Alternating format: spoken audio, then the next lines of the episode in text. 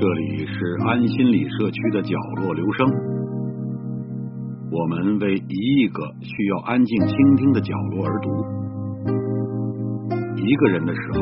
正适合静静的听。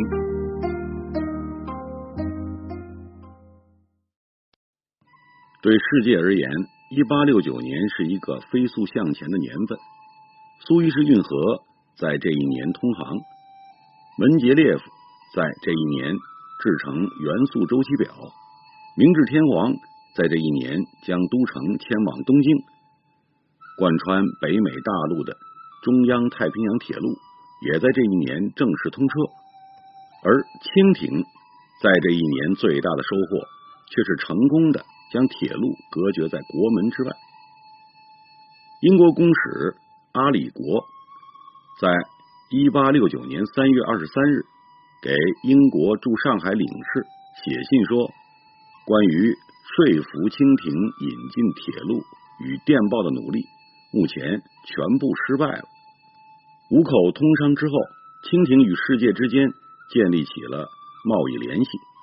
但来华的洋商们很快发现，清廷交通建设落后，既无铁路，也无货轮，通商口岸吞吐货物的能力有限。这直接影响到了进出口货物的总体量，故此，一八六三年七月，上海的二十七家洋行联合向江苏巡抚提议，请求修筑自上海到苏州的铁路。同年，英国工程师史蒂文森来华，得到英国怡和洋行的支持，也向清廷提议修筑以汉口为中心的铁路网络。一八六五年，又有英商杜兰德在北京宣武门外铺设小型展览铁路，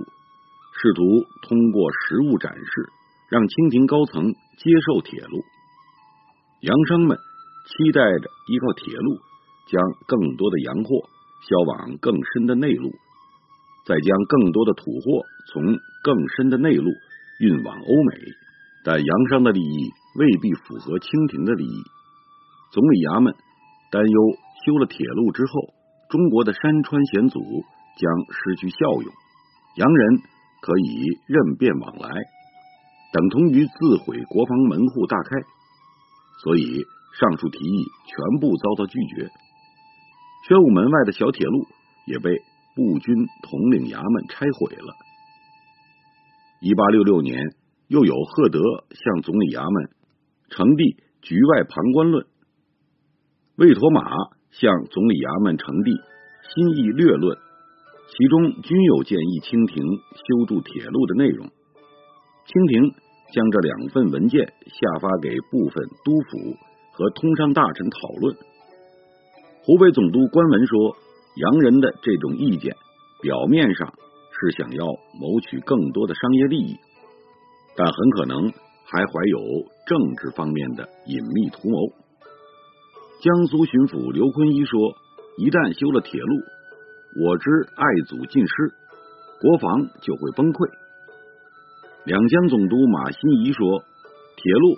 会导致夷人任意往来，使得大清境内处处皆有该夷之兵，皆有该夷之民，然后处处都有冲突，祸患无穷。频频遭拒之后，洋商们将期望。”放在了一八六八年的中英修约。鉴于最惠国待遇的存在，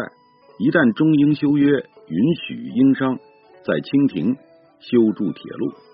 其他国家的商人也能获得相同的权利。清廷方面为了应付修约，也在一八六七年给各省将军、督府下发文件征求意见，其中一项重要讨论内容。就是应不应该兴办铜线铁路？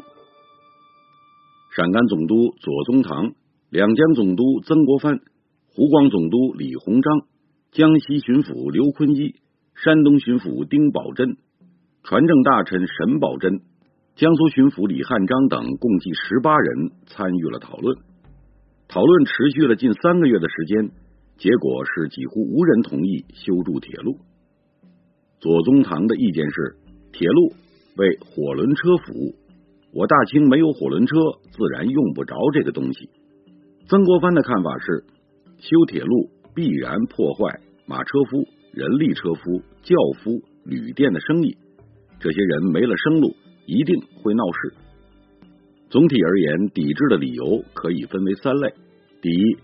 破坏关爱与风水，会对民情造成冲击；二，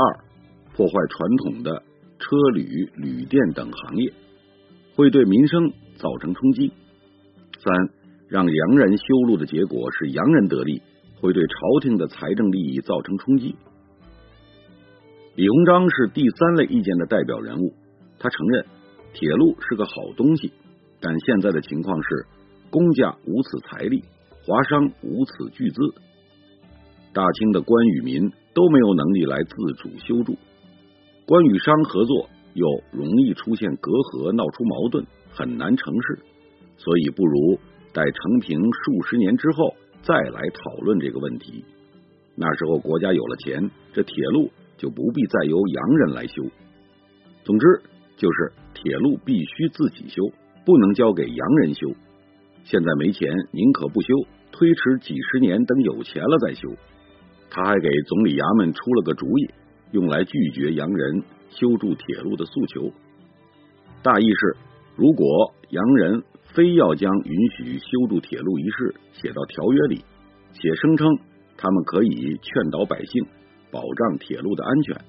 那么朝廷也可以同时提出，若有百姓。群起抗争，拆毁铁路，列强不得要求官府去抓这些百姓来治罪，也不得要求赔偿，这些也必须写进条约。如此这般，洋人们定会知难而退。李鸿章的意见得到了采纳，总理衙门大臣文祥稍后就对英国人说：“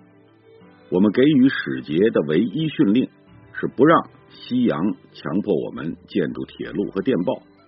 我们只希望这些事情由我们自己来提倡。所谓由自己来提倡，按李鸿章的解释，就是短期内不提倡，待成平数十年之后再说。此时，距离英国建成世界上第一条铁路已过去了四十余年，伦敦甚至已在运行大都会地铁。美国、法国、德国、俄国等国的铁路建设也均已持续了约三十年之久。一八六零年，英国的铁路总里程是一万四千六百零五公里，美国是四万九千三百二十四公里。一八六零年代末期的清廷，因总理衙门实施的种种改革政策，以及宾宣。等人使团造成的影响，已渐渐在西方树立起了一种开放的形象。其中，尤以普安臣使团的活动最为有利。尽管这一开放形象还很羸弱，但在一八六八到一八六九年的中英修约过程中，这羸弱的开放形象已可以给清廷的修约谈判带来很大的帮助。先是在一八六八年的七月份，美国驻华代办魏三卫将曾国藩的意见：修铁路必然破坏马车夫、人力车夫、轿夫、旅店的生意，这些人没了生路，一定会闹事。完整的翻译转述给了美国国务院，然后魏三卫还在文件中陈述了自己的意见：那些靠着沉重的体力劳动谋生的车夫。船夫等依照中国人，如果生计忽被汽船或铁路所剥夺，跌入走投无路的困境，很有可能会变成社会的不稳定因素，成为他们的统治者的严重灾害和真正的危险。魏三位提醒美国政府，必须明白一点：对清廷来说，在当下修筑铁路网络是否安全，确实是个问题。他建议美国政府慎重考虑此事。魏三妹的意见多多少少受到了美国前驻华公使普安臣的影响。普安臣此时正率领清廷的第一个外交使团在美国访问。他代表清廷与美国签订的《普安臣条约》里规定，美国不认同无故干预、代谋别国内政之事。美国不干预、催问中国的内政，而所能做的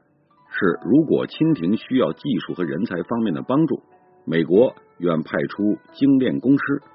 清廷方面则有义务保护这些美国人的身家，并给他们提供公平的酬劳。同年九月份。美国政府训令其驻华外交官可以劝告和诱导清廷对外开放内河航运，并建设铁路、电报，但不能用危及中国现代政府的稳定或内部的和平与安逸那样的紧张手段来压迫形势，也就是不能以武力或其他手段威慑压迫清廷服从。大略同期。英国驻华公使阿里国也接到了英国外交部的指令。该指令认为，英国商人要求在中国内地修筑铁路，且希望将这一诉求写入中英修约之中，但在策略上是有问题的。阿里国告诉在华英国商人，只有使清廷感觉自己是自由的，不受列强和他们的外交及领事人员的令人愤慨的干预。才有可能达到在中国修筑铁路的目的。除了铁路和电报，英国商人还希望通过修约得到在中国内地居留、设立货站的权利。清廷对此持强烈的抵制立场，双方僵持不下之际，总税务司赫德给阿里国送去了一封密信。在密信里，赫德告诉阿里国，清廷不会在内地居留和。设站问题上退让，因为清廷在担忧两件事：第一，洋人拥有治外法权，允许他们进入内地居住，意味着向清廷治下的内地民众直接展示外国人可以不遵守大清的法律规章，这会带来很恶劣的影响，会损害政府和官员们的威信，而这种威信是清廷维持统治的重要基础。第二。因为最惠国待遇的存在，清廷与英国之间的谈判，其实相当于清廷和全部有约国之间的谈判。一旦赋予英国商人在内地居住和设站的权利，即相当于赋予一沓国家的商人这种权利。清廷为了维持统治稳定，是不会轻易同意的。随后，阿里国在。内地居留和设站问题上选择了让步。基于这种体谅，修约谈判进入到一八六九年之后，铁路与电报问题已大体退出了谈判内容。最后拟定的中英新修条约里没有了关于铁路修筑的任何内容。一八六九年二月份，奕欣代表总理衙门就修约之事向慈禧太后和。同治皇帝做情况汇报，表示经过长达一年的艰难谈判，总理衙门终于成功的将铁路与电报拒之于大清的国门之外。鉴于清廷已经显示出的开放迹象，阿里国与英国政府将希望寄托在了未来更深层次的改革。英国政府则认为，关于铁路的修筑权，不如留待以后。再与法国、比利时等国一同争取，稍后又放弃了批准中英新修条约，决定将所有问题延缓到同治皇帝成年亲政之时，也就是一八七二年。让洋商们感到遗憾的是，一八七二年并未发生他们期望中的事情。三年过去了，清廷的铁路政策并没有丝毫的变化。一八七七年。清廷又出资买回了洋商们擅自修筑的吴淞铁路，该铁路是中国境内的第一条铁路。尽管有多达一百四十五名淞沪地区的商民联名上书两江总督沈葆桢，请求保留铁路继续运营，但清廷思虑再三，仍决定全部拆毁。理由是该铁路与洋人修筑，终究有碍国体。又过去了三年，一八八零年末，刘铭传上奏请求自主修建铁路，结果引爆了一场高层大辩论。刘铭传在奏折里说，造铁路对国防有巨大的好处，铁路网可以使国家拥有迅速集结兵力与物资的能力，如此可以将兵力和财力集中到中央手里，不但有助于消除内部割据，也有助于抵御外侮。此时的李鸿章较之十年前，思想上已有巨变。他同意刘铭传的意见，在跟进的奏折里说，铁路有九大好处，包括可以沟通南北物流，利于军队运输，有助巩固京师，便于荒年调配救灾物资。他还在这份长达数千字的奏折里，一条一条的驳斥那些反对者的荒谬见解。比如修筑铁路会破坏国防、破坏风水，引起民众不满等等。其实，早在一八六八年，李鸿章就曾建议总理衙门以这些理由来搪塞外部世界。显然，他深知这些理由的成色如何。反对者们同样深知这些理由的成色。比如刘锡鸿，李鸿章驳斥的那些反对意见，全部可以在。刘锡鸿的奏折里找到，这位曾出使英德两国的外交人员，极善于将个人的真实看法与公开的言论表达完全区分开来，是一种标准的政治生物。他可以在私下谈话里认同郭松涛对欧洲国家政体的赞誉，却又会在公开的奏折里将郭批得一文不值。他也可以依据亲身体验，在私下谈话中认同铁路的诸多好处，但在公开的奏折里却摇身一变成了最激烈的反对者。逐渐的改革没有到来，一八八零年大辩论的结局是刘锡鸿们的意见得到了李鸿章、翁同龢等人的激赏，朝廷下旨刘铭传的奏折毋庸在意。开放的姿态仍然只是姿态。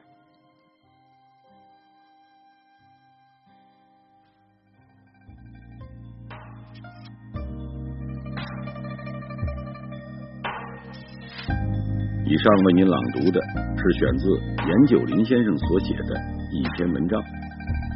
谢谢来自每个角落的慧心倾听，请记住这里，我们在一起呢，咱们天天见。